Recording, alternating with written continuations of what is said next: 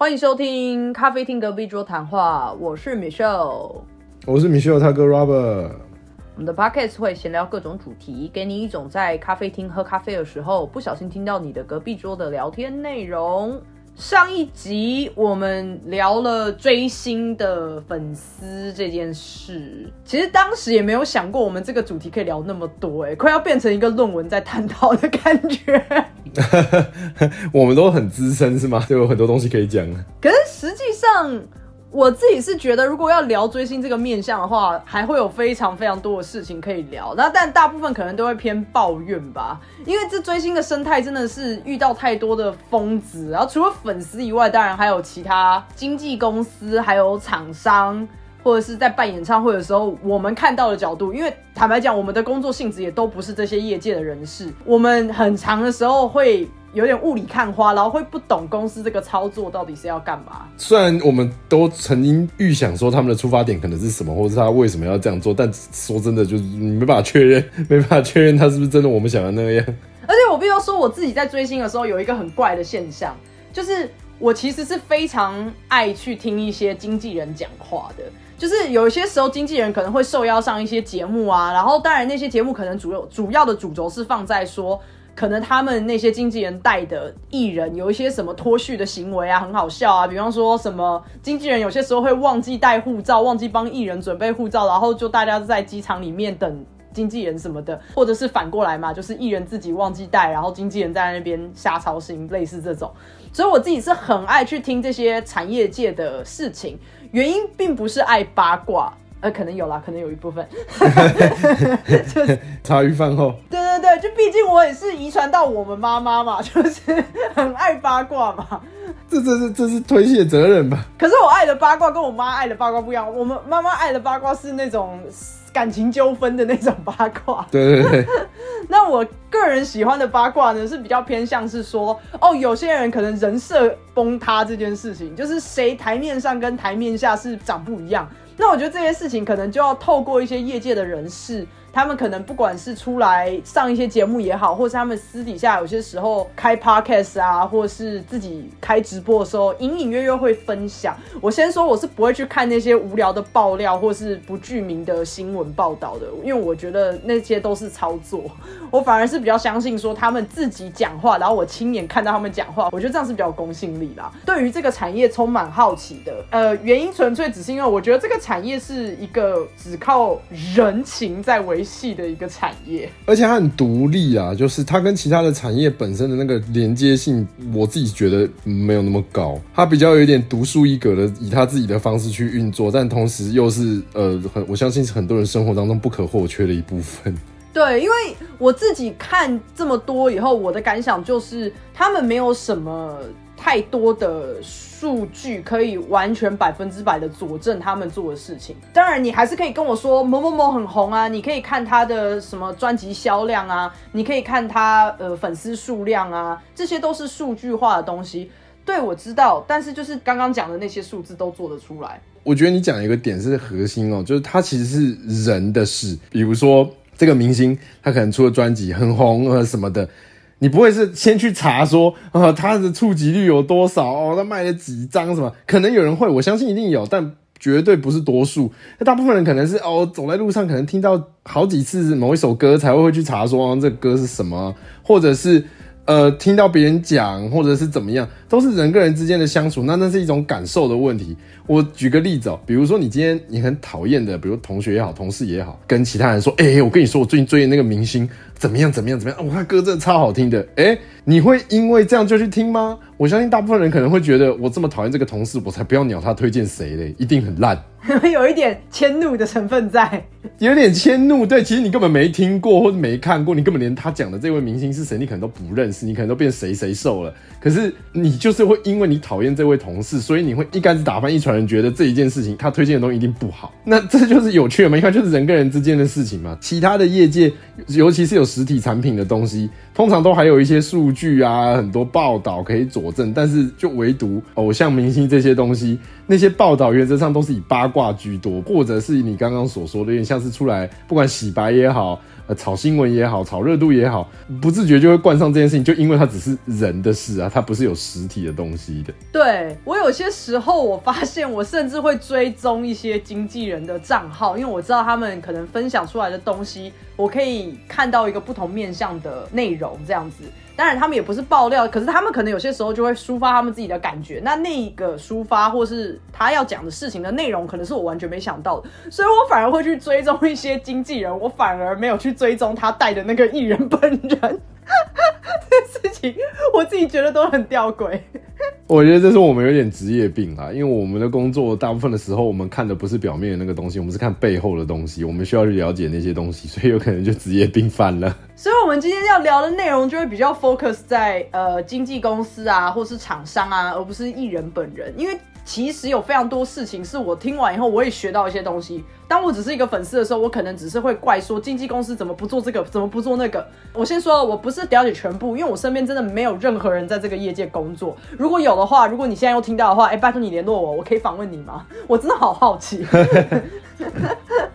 所以，我们今天的角度就会比较特别啦。那如果有讲错什么的，大家不要尽兴哦，因为就像我说，我们都不是专业人士，我们只是抒发我们看到的一个现象。那我们终究是个粉丝啊，所以我们的出发点还是以粉丝的出发点为主啦。没错。好，对于经纪公司呢，其实所有的粉丝应该是不管你追谁哪一个团，是属于又爱又恨的状况吧。其实经纪公司某种程度上，他是必须要替他家的艺人找工作。可是我没有很常看到很多的报道或是新闻，是那种他把他家的艺人冷冻啊，或者是他去接了一些可能艺人本人也没有那么爱的工作啊，所以就是大部分的人会比较同情艺人方嘛，没有什么在管那些经纪公司。所以，我其实每次都在思考一个问题，就是公司的操作是真正的有在考虑他家的艺人，或甚至是考量到粉丝想要看什么的吗？我觉得这是一个很好的问题哦。就我的经验上面，两种答案都有。我有曾经有追过的明星，他的公司是真的就是完全商业导向，你可以感觉得出来，他什么东西都是为了赚钱，跟可能也有名声吧。就是他什么东西都是为了这两个。那这个商业化当然不是只是说哦，那歌曲很商业化。话呀，不只是这些，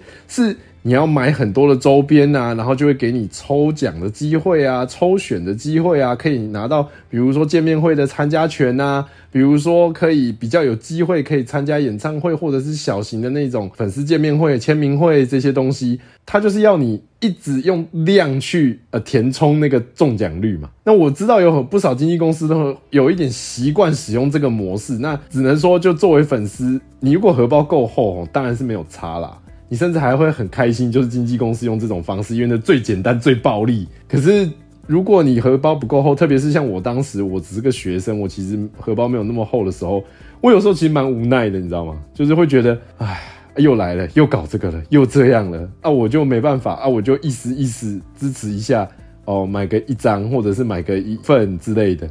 只能这样，因为我真的没有办法砸什么重本，说什么就为了一定要抽中那个见面会，我就是要砸重本，一次买个七八百张什么，我真的没办法。应该要说，我觉得公司一定会知道，基本上他们就是靠着粉丝的支持，他们才有办法卖他们的产品，这是一定是一个循环。但我们的确也。意识到有非常多所谓的敛财手法，公司是躲在背后的人嘛，所以艺人这个魅力有多大，会买账的人是因为这个艺人而买，而不是因为这个公司而买。大部分是这样，我很少会遇到说，比方说，哦，我是华研的粉丝，所以华研旗下的艺人，他不管推什么都会买，这基本上不太可能啦。你一定是喜欢他底下的某个人，然后那个人出了东西之后，你才会去买嘛。之所以会提这一点呢，原因是因为我后来才知道，原来在 K-pop 界有很多人是很喜欢公司的，因为有一些公司他们会有他们独立的风格哦。比方说他是 YG 的，基本上他连还没出道的时候，就会有非常多的。粉丝基底了，因为大家就会觉得说啊，YG 推出来的一定品质保证，他们一定是什么什么什么风格，我好期待他再推出一个像是什么什么什么的那种风格。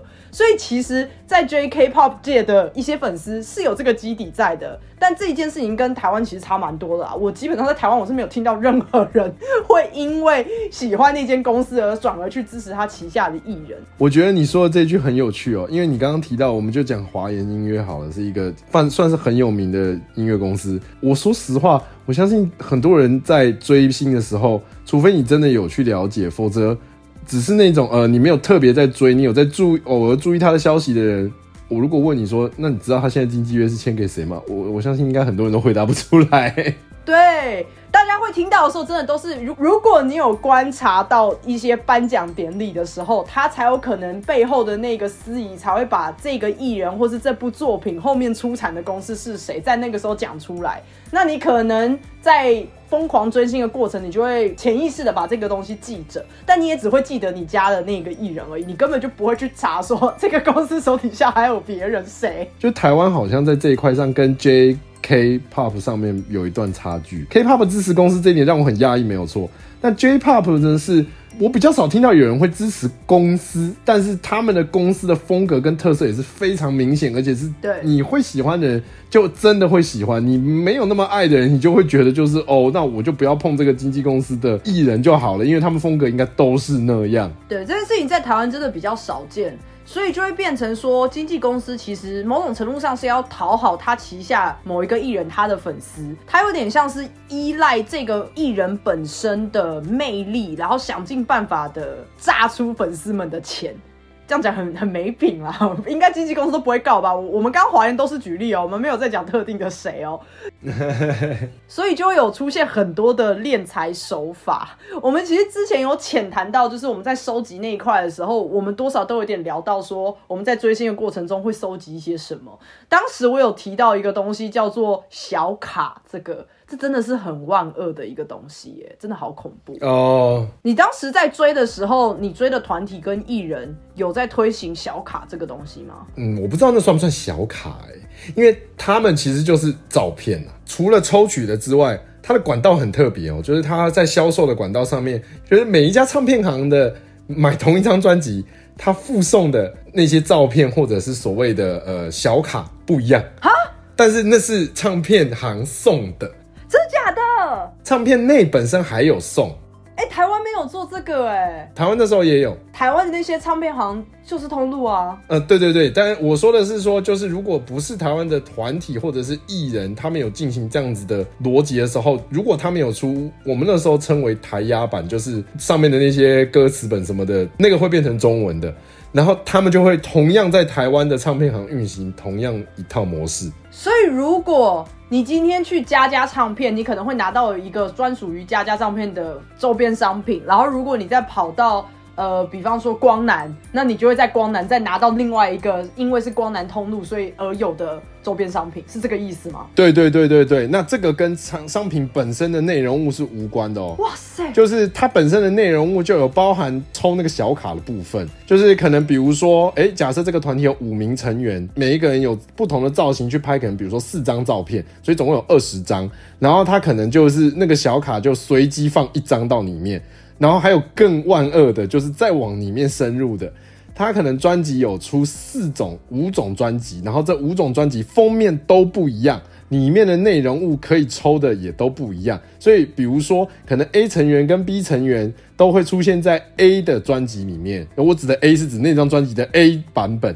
但是如果你要看的是 B 成员跟 C 成员，哦，那你就要买 B 版本的专辑，才有可能可以拿到 B 成员跟 C 成员的。那你看看这样子算下去，那个排列组合有多少种？如果你要收到你想要的，你要花多少钱？就单纯算几率，你要买多少个才有可能可以买到一个？我可以大。概归类一下哦，小卡这个东西，如果当就是把它假设成成员的拍立得好好了，那如果你是追一个团体的，那个团体有几个人，他可能就会有几张拍立得，更不要说他除了单人照以外，可能还有双人合照。那如果是在这个状况之下的话，他随机发送，这已经有非常多种排列组合了。再加上如果他的专辑封面又有不同版本，最基本的版本可能是精装版跟瓶装版。我觉得这不叫练财啦，精装跟瓶装比较像是你想要比较精致一点的，可能内容物比较多的，还是瓶装，可能你只是想要收集的两个版本这件事，我觉得还好。可是如果你追的是团体的话，有些时候他还故意出某个成员的特定封面。对对对。但是那个封面里面又可能再送一个不一样的东西，但你同时又想要买所有人站在一起的封面，那那个里面又在送不一样的东西，所以你这全部加起来，那个排列组合那个有多少种？如果你追的团体。是更多人的。你 K-pop 可以有团体到二十个人呢，他们还有各种小分队，所谓的子团体，就是公司知道某几个人风格相近，或是某几个人比较红，故意把他们拉出来去出歌的。所以这前前后后，我真的就觉得，就是经纪公司你会不会太夸张？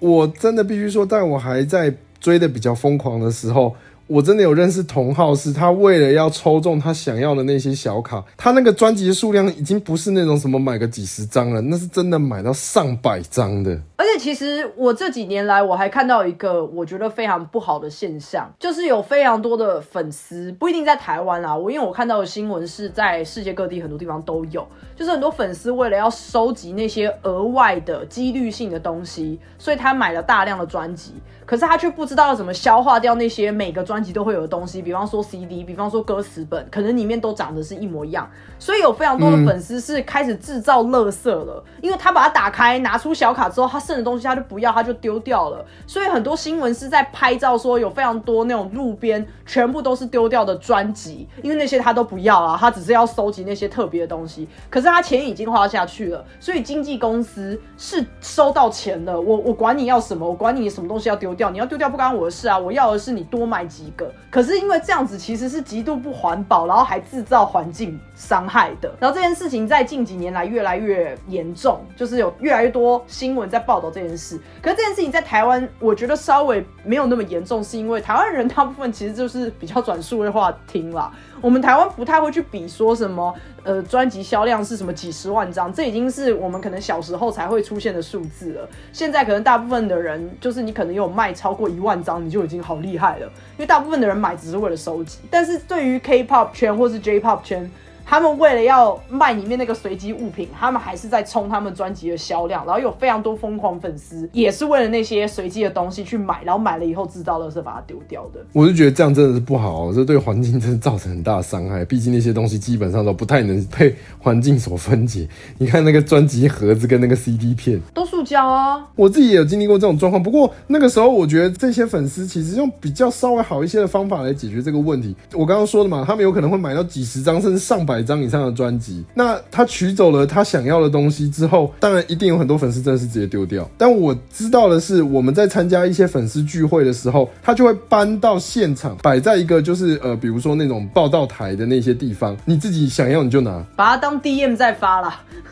对对对，就是类似，就是让任何的参加的人都可以自己拿走，免费，你直接拿走，因为对他来说，就是你还反而帮他处理了这个他已经不要的东西。有，我有听过类似的例子，是可能有人的朋友是艺人，然后他出了专辑，朋友当然要义气相挺，怎么可能只买一张？所以我有听到的例子是，那个朋友可能买了五十张。然后亲自的把整个五十张带到公司以后，就全部送给公司同事，一人送一个这样，然后就说哦没有，这是我朋友发的专辑，然后就送给你们听这样。那可是当然了，你也可以说，哎，干他怎么送这种人家不一定想要的东西？这也是一种不浪费嘛。我觉得比起你直接把它丢掉。我觉得这也是另外一种支持啦，而且坦白讲，如果是别人送我的专辑，我也不会丢掉啦，我可能还真的会把它打开来听一听嘛，因为你会觉得人家也是精心的做出一个作品嘛，又不是真的是垃圾的东西。只是我在这边，我真的真的好想要跟所有经纪公司喊话，虽然没有经纪公司会听我的 podcast。就是我本人身为一个追星族，我完全理解粉丝想要拿到自己想要小卡的那个心态。就算你没有要包套，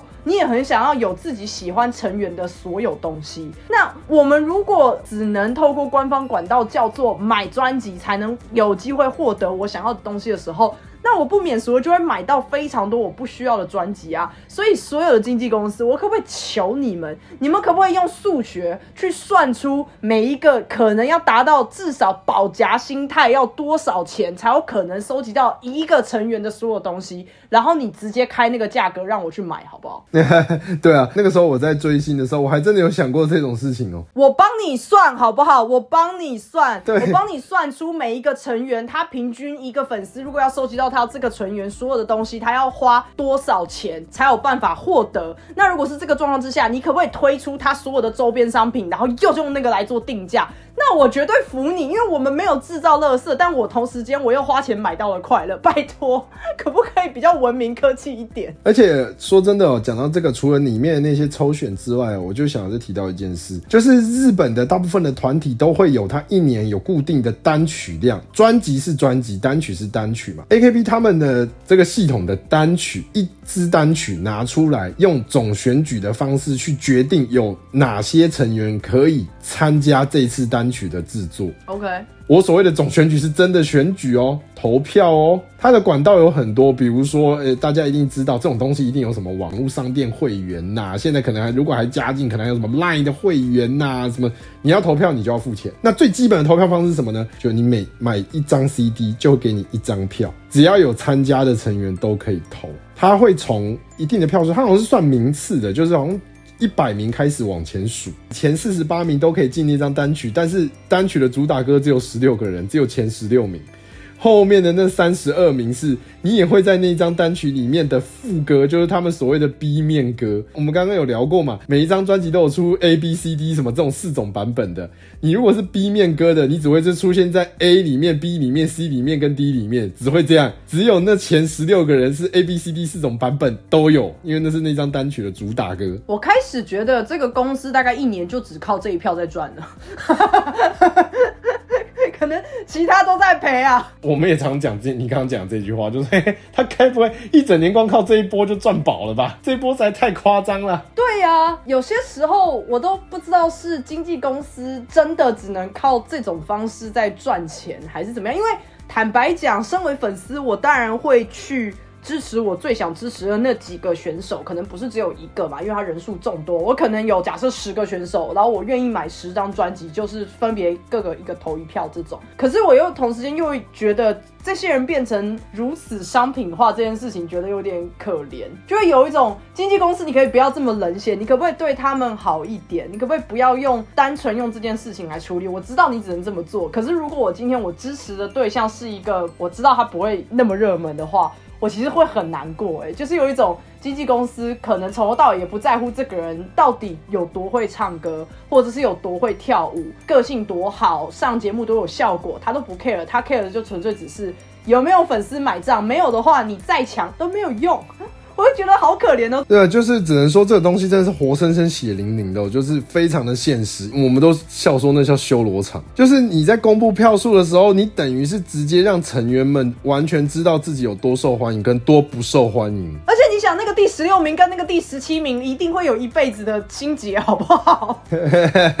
是不至于啊，就是虽然是竞争关系，可是决定的人不在你身上，所以你也没有必要因为这样去讨厌对方。只是相对来讲，对于粉丝们来说，那个看起来很揪心呢。成员本人可能还好啦，因为他们可能已经是好朋友，或是他们也知道对方都很辛苦。可是身为粉丝，这个时候一定是吵架吵到爆啊，就一定会觉得说，哎、你难道没有看到他怎样怎样吗？他那个什么跳舞也不好好跳，然后练习也怎么样，就开始互揭疮疤，然后再互骂，真的只有公司赚到钱呢、他们成员真的太多了，所以你只是纠结那个十七跟十六。说白一点，你讲两句，马上就被下面的人盖过去了。啊，因为总共人数真的太多了，大家在那个状况下，我听到的事情反而是比较讶异哦，就是会觉得说，哎、他怎么只有二十五？然后说，哎、奇怪，这个今年不是负面新闻有点多吗？怎么今年还有十之类的，类似这样。我完全可以理解公司会有这个操作，他赢了话题，他又赢了金钱嘛，那么多人在投票，然后同时间可能还会招揽很多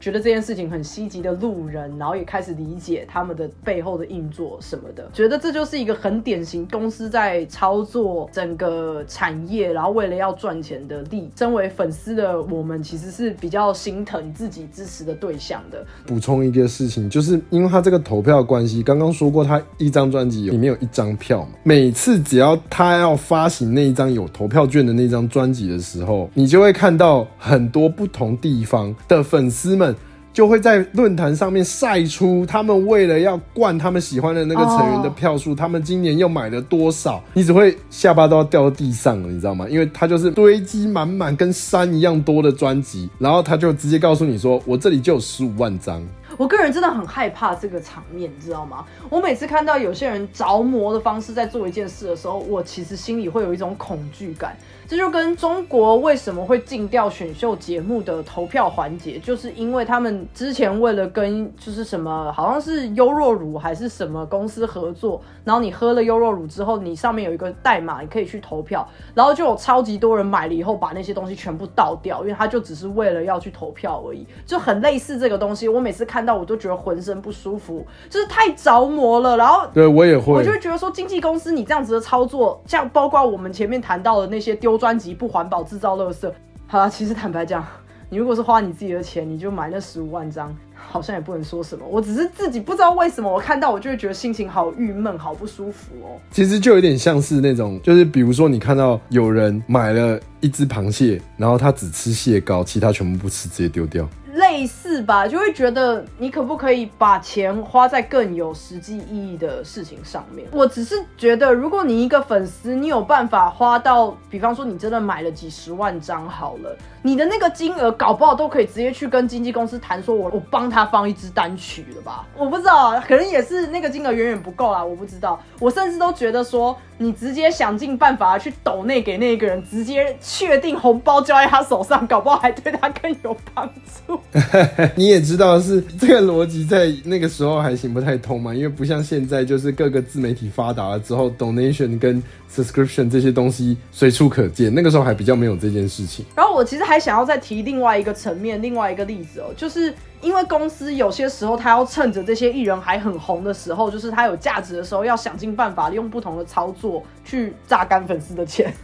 像是我们前面举的这个总选举的例子，就是你知道，大家敲锣打鼓一起来加入这个盛会。嗯。那另外一个近几年来我很常看到的现象，就是你可以看到经纪公司把某个艺人的行程排超级无敌满，这其实，在 K-pop 非常常见。哦，最经典的例子，最近可能就是 Black Pink 吧。其实，在那一阵子，他们是全世界各地在飞的开演唱会。那也不是只有 Black Pink，所有一线最红的那些团或是艺人，其实基本上每天的生活都是这样。可是到了一个程度之后，其实粉丝都看得出来，他们很疲倦，他们很累，他们甚至在表演的时候没有那个热情了，因为太累了，身体太累了。你如果又一直飞来飞去的话，那是非常消耗。可是公司为了要赚钱，因为他知道他只要开演唱会。票一定卖得完，他就有办法赚。他其实是不停的、不停的在做这些事情。我不知道，身为粉丝，这真的是一个非常挣扎的决定，因为你的确很想花钱去支持他，可你又知道他其实很累，你又想要公司让他休息，那超级矛盾的。因为会变成是说，你希望他好好休息一下。说实话，另外一个面向有点像，假设就像你说的，像 Black Pink 好了。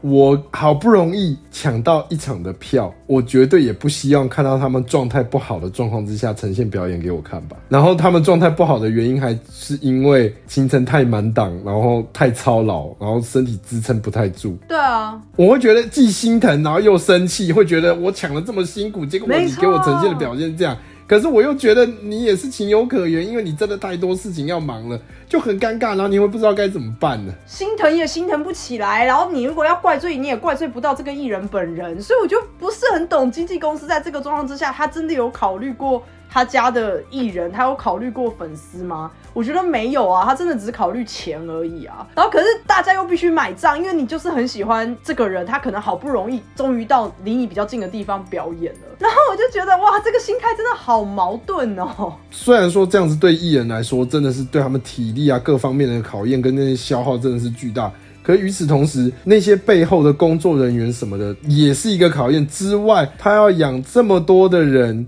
他如果不用这样子的金钱收入，他有些可能没有办法这样子运营他的整个公司，还有整个团体的，不只是公司本身而已，还有包含那些外包厂商什么这些哦。对啊，所以我就会觉得说，看到这个状况，又加上前几年因为疫情的关系，肯定那些公司，比方说做舞台的厂商、音控的厂商。或者是经纪公司本身，前几年疫情一定都是快要喝西北风，快要倒闭了。现在可能疫情结束之后，毛起来再开，毛起来再赚，然后他们依赖就是站在台上的那几个人而已。我就觉得说，天哪，下面的粉丝，你真的不知道你要高兴，还是你要心疼，还是你要生气？耶？你又完全可以理解他每一件事情的背后原因，可是就是因为那每一件事情都交杂在一起，所以你就会有一种，那我现在该有什么反应？但平心而论啊，我只能说，在这个时候，经纪公司跟那些音控或是什么舞台场地。绝对是背锅啦，因为粉丝是绝对不会去骂自家的艺人的，你只会心疼他而已。粉丝就会把炮火对向那些 经纪公司啊，就是你这经纪人怎么当的？你为什么要把他的工作排那么满？我们可以等啊，多让他休息一个礼拜不好吗？然后，然后不然就是说什么舞台真的是做的有够烂的，我花八千块进来，然后舞台只有这样，连升降都没有，你知道？就是说所有粉丝会把炮口直接对向这些其他的东西。那当然，其他的东西可能也有。苦难言，他或许也觉得啊，反正我都赚到钱了，你们粉丝永远都无法满足啦，闭嘴，也有可能是这个心态。可是我就会觉得这个现象有些时候也是很无奈啦。对啊，而且你提到这个，我会想讲一件事哦，就是有的时候在演唱会的过程当中，他的那些协办啊、筹备的那些公司什么的，有的时候也会让粉丝觉得很无言，然后你会有一种我好不容易抢到票，好不容易来到这里了，我不知道存了多久的钱什么的，可能就因为一件事情，你当天想要好好听你。的唱歌或者是表演的那个心好心情全都没了，你那个期待感就因为有人耍雷吗？就直接全没了。真的有太多哎，就算不是演唱会好了，其实在台湾办很多活动也会是有类似的状况。就是如果你有参加过，或者是如果你只是当天可能经过那个场地的话，永远都会发生不知道要从哪里开始排队这件事情。光这件事，在任何任何的活动都一定会拿出来吵架，因为粉丝一定会提早到。那你如果很早到，就一定有人比你更早到，然后有人比你晚非常多到。可是主办单位他可能没有想的那么细，他没有办法去预估说会来到现场的人有多少。就算他预估了，也有可能是他当天请到的是攻读生，攻读生自己也没有经手过这类型的活动，所以就会发生最显而易见的。攻读生一开始跟你说从舞台右侧开始排，然后呢，结果两个小时过后已经排超长了。工读生突然举了一个牌子从另外一边说这边开始领号码牌哦，然后现场就会出现很恐怖的一些推挤踩踏事件，然后接下来主办就会被骂爆说动线有没有规划？你们到底是在干什么的？一问三不知啊！我这么早来跟那个晚三个小时来的人，我们拿的号码竟然是前后，这样像话吗？还是以后我们都怎样怎样？哇，好可怕，这血流成河 哎！对对对，而且我必须说，这不只是发生在。可能只是为了入场的那个过程，包含抢周边的过程也会有。对，光排队这件事情，好多都可以聊哦。对他只要挂一个牌子，上面写说今天卖的这些周边，只有这个这一个系列的演唱会才有卖哦。哦，我的妈呀，限量版，今天限定之类的。对，这真的很可怕。这样子的话，场地方音就会被骂爆嘛。我还看过，在国外其实蛮常见的。就是国外其实有些时候会请暖场嘉宾，但暖场嘉宾不一定是艺人本人带的。在亚洲，在台湾好像蛮常发生，就是暖场嘉宾可能是同公司的新人，然后为了要推销，所以希望。这些新人可以有一些曝光率，我觉得这在台湾其实是蛮常见的。然后日本好像也是这样子。嗯。可是，在欧洲这边，我看演唱会的经历是，很多时候其实比较是当地的厂商或是当地的可能的安排。打比方来讲哈，我之前去德国看一个英国歌手的演唱会，暖场嘉宾是一个荷兰歌手，就是会发生这个状况。我不知道是怎么找的，可是就会发生。他跟你讲说九点进场，他可可能跟你讲说七点半进场。八点开始，那在台湾就一定是啊，那八点开始的意思就是八点你支持的那个歌手他就会走上台，然后灯会暗掉。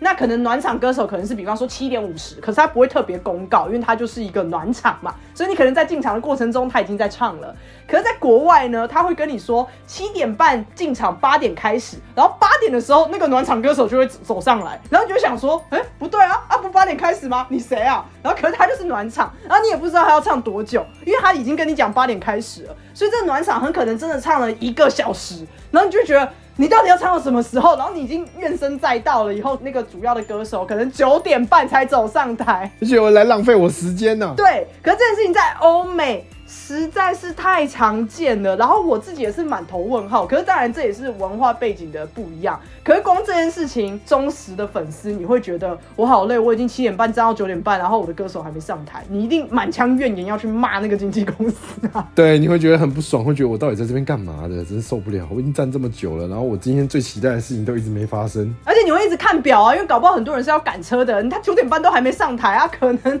我今天几点要到家，他要唱多久？然后，如果我们要聊到看表演这件事情，我们可以浅聊一个很大的问题，尤其是在台湾吧，我们说在亚洲都有类似的问题。但我们说浅聊是因为这个水有点深，所以不要聊太多。打个预防针，就是黄牛票这件事情。我真的觉得这件事情非常有趣哦。因为其实我身边有些人是不认为黄牛票有什么关系的，他觉得就是市场机制啊，我就是抢输了，所以我真的想去，我就是要花那个钱。OK。某种程度上，他没有讲错，因为买卖这个东西一直都是一个愿意卖，要有人愿意买才行。可是我觉得黄牛票最大的争议点就是它可能不是人工抢票嘛，它可能是透过一些城市去抓，或者是它更过分的是他在内部人员，他其实是主办方或协办方，他手上有票，故意把这些票再用黄牛的方式，也就是哄抬价格的方式把它买。掉，我觉得这是比较争议的地方，也是为什么大家抢不到票的时候最气愤的点啦。嗯嗯嗯，就是如果你是抢输，我们都人工抢的，然后你抢输了，然后有人他用比较高额的价格脱手卖掉，我跟你一起抢，我们坐旁边，我多抢一张，然后我跟你说，哎，那你等下请我吃饭。这样算黄牛吗？严格来说，如果单就定义来说的话，算是一种啊，因为黄牛的定义是不当得利嘛。可是我相信，在这个状况之下，你可能会甚至很感激我，你也不会觉得干骂死黄牛。我觉得就像你刚刚说的，就大部分现在的黄牛应该都是那种专门的团队特别在抢，然后抢了之后用高价把它脱手卖掉。你看看之前，嗯，好几年没有出来开演唱会的明星，因为疫情终于结束了出来开，你看看那个每个那个黄牛票的价钱飙到什么程度？而且说真的，那真的是暴利，就是可能一张票。不管说是不是什么摇滚区，不管可能一张票原本大概三千元左右，他那个黄牛卖出来很多都两三万的，很可怕哎。有些时候我会自己都觉得粉丝也很衰，是因为这些黄牛票，他有很多人是他已经比较是抱着嚣张的态度在做这件事情了，就是他会觉得说，反正你就是抢不到，呃，你不要看不要，我宁可把这张票撕掉。你也不要进去看呢，所以我就觉得每次看到那种真的很嚣张的黄牛的时候，我也好希望有什么法律或者怎么样。我知道台湾现在有一些法律在陆续的通过，可是还是有一点难抓，因为你毕竟要有确切的证据去证明他是黄牛，然后他卖黄牛票，你要有点类似像是你要先被诈骗，你要先接到诈骗电话以后，你才能去检举这件事情。而不是你看到一个疑似的行为，你就可以去检举，因为这这其实有点你知道无罪推定的那个概念嘛，你没有办法这样做，不能看见黑影就开枪。而近几年来最常发生的状况就是，其实，在很多的大咖的歌手或明星在开票前，你就会看到有一些卖票买卖票券的网站或是社群媒体。就会有人说啊，我可以帮忙抢票哦，代购费一点点就好哦。就这种其实已经构成黄牛的行为了，不是吗？为什么会有代购费？就我觉得黄牛这件事情真的是让人很困扰，因为我自己是不会去碰黄牛票。如果真的抢不到，我真的就摸摸鼻子认了。我觉得这完全是因为我们并没有到非常的就是渴望要去听某一个人的演唱会。就好比方说一个超级无敌大咖的。比方说像是阿妹好了，我的确这一辈子我也觉得我一定要去听一次阿妹的演唱会。阿妹每次都开十几场，但是还是有非常多人都抢不到。可是我的心态就会变变成说，好啦，算了啦，反正可能真的有人抢不到，以后他很难过，他会哭。我好像也没到那个程度，就是可能爱的程度没有那么浓烈，所以我们还不会被那个诱惑去驱使。因为我看到有非常非常多的人，他们会去购买黄牛票。第一个原因是老子就是有钱，我管你们这些人去死，反正我的最终目的是要进去看，我有钱我就。就是买得到票。第二种人是这个团体，他可能快要解散了。我如果这次没有看到，我这辈子就再也看不到了。唱一场少一场的那一种。比方说像 Blackpink，到现在我们录音的当下，因为我实在不知道他会不会明天宣布，但我觉得是不会啦。在被引到录音的当下，他们都还没有宣布全体续约这件事情嘛？那也有非常多的新闻也一直说他们什么哪个成员已经跟美国那边谈好了什么什么，谣言满天飞。他们公司的股价也已经一直在跌，因为这件事情还没敲定嘛。这个状况之下，年初他来台湾的时候，有超多粉丝就说这可能是他们最后一次团体了，那能不去吗？那一张票就胖炒超级高啊，因为大家都知道他们可能不续约。再打一个比方，大家最有感的，我超级后悔我没听过 S H。H E 的，然后我根本不知道他们接下来还会不会合体。他们不久前以嘉宾的方式合体的，但那完全不是公布的东西啊，那是可遇不可求的。他们这辈子还有没有办法合体的开一场演唱会，我根本不知道。可是我很后悔，我年轻的时候呃没有去听一场这类型的东西，我们没有办法就是去体会，因为没有那么深的印象。可是就是在这个状况之下，黄牛才是最有赚头的。对啊，就是在这种状况之下，他们才可以见缝插针。现在是因为这个东西，黄牛的资讯在网络上太常见，而且在网络上他们可以很好的隐藏在幕后，只需要收钱跟给票就好了。因为现在就是他可以，他只要抢到了，他收到了钱之后，再把领票序号给你，你再自己去领票就好了。他完全不用跟你有接触。以前的演唱会，比如说小巨蛋啊，今天是可能比如说阿妹的演唱会，我跟你说，如果你当天经过那附近，会有人跟你兜售黄牛票，超有趣哦。你说站在外面，然后问你要不要进去看吗？对对对对对，站在很边缘的位置，因为他们如果直接在门口，警察会抓。所以他们不能直接在门口，他们可能会站在比如说马路的对面或者什么的，然后就会开始观察路上的人，在这个状况下会趁机就是去兜售，意思就是说，哎，我有，就是我手上有票，你有兴趣吗之类的。而且这个不只限于演唱会哦，这个连以前的棒球比赛什么那些都有。有些时候我还看到日本人很可爱，他们还会在场馆面前举牌子说：“我真的很想进去看谁还有票。”就是他是直接举牌说：“卖我，卖我，卖我。”这个台湾我有看过。很多时候就是会有那种，比如说，哎，你真的只有一张票，然后可能你朋友也很想听，有的人就会觉得，那我们一起去，然后我们在现场碰碰运气之类的。哦，可以理解。然后他们就是做这种生意，然后后来开始比较少，就是因为就资讯爆炸嘛。第一、第二是警察抓比较凶了嘛。不然说真的，那真的很夸张哦，就是因为你在那个当下了，基本上来说，比如说一张票可能三千元，你当下只有一个选择，要么跟他买。就可以进去了，要么你不跟他买，你就呃没有机会了。所以他们那个价格都是夸夸张到那种，我有听过那种三千块的票，他当场给你喊两万五的。哈，我以为他会怕他这张三千块连本都回不了，所以他会在最后一刻可能降价成两两千八之类的。没有，他们那个要降价都是真的要开场的时候才会去考虑降价，而且另外一个角度是他手上绝对不止一张。哦，也是，我知道有一些粉丝很可爱，他们可能真的买不到票。然后他们就会去场馆的外面去听那些漏音，很 Q 哎。当然要看是什么场馆呢？有些场馆，比方说小巨蛋那一种，坦白讲，你站在门口，你可能也只能听得到那种蹦蹦蹦的那种喇喇叭声。你是听不到现在是唱什么歌的，可是有一些场馆可能是真的，它外面有一个类似像大厅的地方，然后要再走再走进去，那那个大厅可能是一个开放空间，所以就会有一些粉丝会站在那边，然后就会听一些歌，这样也他也开心，然后或者是你可以认识其他的粉丝，然后大家就是说我们下次一起抢票什么这种，我就觉得很可爱。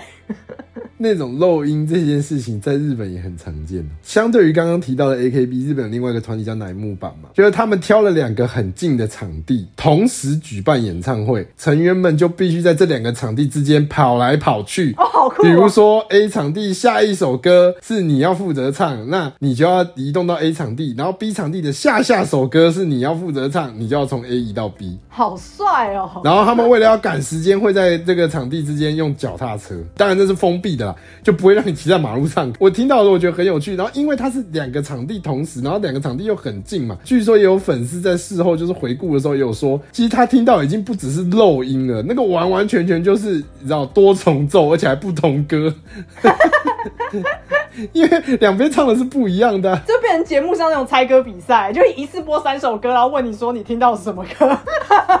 对对对对对，他那已经是多重奏，然后他还有还要听得出来说，就是哦，这是哪一首歌？现在唱到哪里了？我有一个印象是，日本在卖票的时候，好像基本上全部都是用抽签制的嘛。当然，你抽完签之后，你可能好像还是会可以把那张票卖掉，因为他们进场没有抓那么严格。可是某种程度上，我反而觉得用抽签制去挡掉大家要同时之间什么十二点一到，大家砰几十万人挤进那个系统里面，然后有一部分都被机器或是黄牛给抢走。我觉得用抽签的好像比较好哎，对他们有蛮多的条件就是抽签，所以你要先抽中，抽中之后才有购票资格，然后有了购票资格之后，你才可以决定要不要买票。如果你放弃你的购票资格的话，他们后续会在，我记得有的是补抽，有的是就是直接发售用抢的这样子。然后入场实名制这件事情，他们从很早以前就开始做这件事，就是为了杜绝黄牛。只是根据不同的经纪公司还有不同的主办单位，他们会查的严。严格跟不严格这件事情。对对对。但据我听到的事情是，大部分都算是蛮严格的，你要有实际的证件，你才可以进去。坦白讲，我心里面也会觉得，经纪公司其实是要负一部分的责任的。我有些时候都会觉得，台湾的经纪公司实在是太想要媒体帮他写一些，比方说哦秒杀什么五分钟秒杀、三十秒秒杀，我都怀疑说经纪公司是不是为了要图这个版面，然后让大家觉得他们家的艺人很红，所以没有再去想办法抑制黄牛票这件事。因为这其实有点跟我们前面第一点聊的很像啊。如果你是经纪公司，你真的很 care 你的粉丝的话，你要 care 的是要怎么样确保你的粉丝真的都抢得到票，而不是黄牛还高价的去诓你自己的粉丝。就这件事情也会消耗粉丝的热情，不是吗？可是经纪公司有些时候我都觉得你们是不是为了要那个新闻稿，所以你根本没有要去管黄牛票？因为如果你都做到实名制的话，是不是你就没有办法秒杀了呢？但我不知道，我只是丢出这个问题，我没有要指控谁。我的意思是说，因为日本的这个状况，所以我知道有非常多的偶像团体，日本也好，或是其他地方我也有听过，就是他们会用粉丝团的形式来进行，你可以入会成为他们那一个。团体的粉丝团，然后你要成为他粉丝团，他所有的演唱会门票就会直接用抽的。你只要是会员，你就有机会抽到。嗯嗯嗯。这当然你可以说这有点关起门来自己玩，因为你没有办法去吸引新的粉丝加入你们。很多人他可能只是走路听到你的一首歌，然后觉得如果你有演唱会，我也愿意去听听看。那他可能就不会为了要入会缴那个会费，所以他可能一辈子都没有办法去听那场演唱会，或者是你很难去。呃，比方说多带几个朋友陪你去听演唱会这类的，那当然有好有坏嘛。如果是保护偶像的支持者这件事情的话，那当然我觉得用抽的入会方式，其实听起来是比较完善的。对啊，因为毕竟是一个，就是要确保说你真的是喜欢这个人或这个团体，那我给你机会去。就是获得这件事情，然后让你有机会可以参加这件事，而不会说是是什么人都可以透过一样的管道去购买到，然后购买完了之后，因为你其实根本对你来说可能不是那么的在乎。对啊，我真的就觉得不知道台湾的经纪公司是不是这个，但是我可以理解，你如果要做实名制的话，你的成本就会提高嘛。你要多少的人力？你光开演唱会当天，你要增加多少人力？就为了要验票跟检查身份证这件事情，因为你的整体流程会拖慢，所以你一定要多找几个 part time，他可以帮你做这件事情。更不要说你的网站的架设啊，可能要有一些问答题什么的，可能又要再花的钱是比原本更多的。可这就会回到我们一开始问的那个问题啊。公司在操作的时候是真的有在考虑粉丝的吗？还是他纯粹只是想要赚钱而已？因为坦白讲，对于公司的立场来讲，我如果一场演唱会有一万张票，我只要一万张都卖掉了，我都收到钱了，我也不管。你们后面是谁买的？他在转卖的金额是多少？我就是赚到我的钱了，我就是赚了我该赚的钱了，他也不用去管这件事情啊。他如果认为这件事情是一样的话，因为收益是一样的，只要他们全部都是卖掉的话，他的收益会一样。那他如果不会站在一个对粉丝比较好的立场的话，呃，这样子最后最吃吃亏的就是粉丝哦。就是我其实很想要，我也付出了我的努力跟时间，但是就因为有这些其他人的干扰，然后导致我没有办法公平的去获得这个东西。因为黄牛票这个东西。当然，全世界都有啦，也不是只有说台湾最严重，只是因为我们都在台湾，我们每一年看到多少这类型的新闻，或是我们也会知道你自己想听的演唱会被炒得多高，或是票有多难抢，所以就是比较有感一点。可是目前为止，我们是一样不鼓励大家去买红牛票的，因为只有大家都不买，他们才会消失。我知道这件事情极度困难。但是我还是希望大家不要去购买啦，因为你越购买，你只是让他们更嚣张而已。不要助长他们哦。好，我们今天聊了非常多，站在另外一个角度，或是去有点像是批判经纪公司的角度。作为一个粉丝，对于经纪公司总是诸多怨言。没错，没错。当然，我们也很清楚，他们一定有他们内部的考量，然后没有办法满足所有的人。所以才会有推出最后的这个状况。那我们可能自己的一部分需求没有被满足到，这都很有可能的。大家彼此体谅。但我会觉得经纪公司或者说艺人本人代替经纪公司，谁都好。现在这个年代了，我们要的是透明。你可以多跟粉丝沟通，而不是觉得说你有苦难言，粉丝都是智障。我觉得那就不是一个留住。这些粉丝的一个操作啦，希望经纪公司拜托参考一下我刚刚前面讲那个保夹心态，好不好？我是愿意给你钱的，但是我不愿意买乐色，拜托考量一下。我很乐意打开我的荷包，可是我不想要打开我的荷包之后，我从里面不管掏多少出来，都拿不到我要的东西。我的土都已经在旁边了，我准备要开始吃它了，然后你你这边叫我还要收一大堆乐色的同时再吃那个土，不要这样啦，很过分哎。也是没有到那么可怜吧。打一下悲情牌，打一下悲情牌，我也不知道他们到底会不会听到。谢谢你听到这边，那我们下礼拜见，拜拜。拜拜。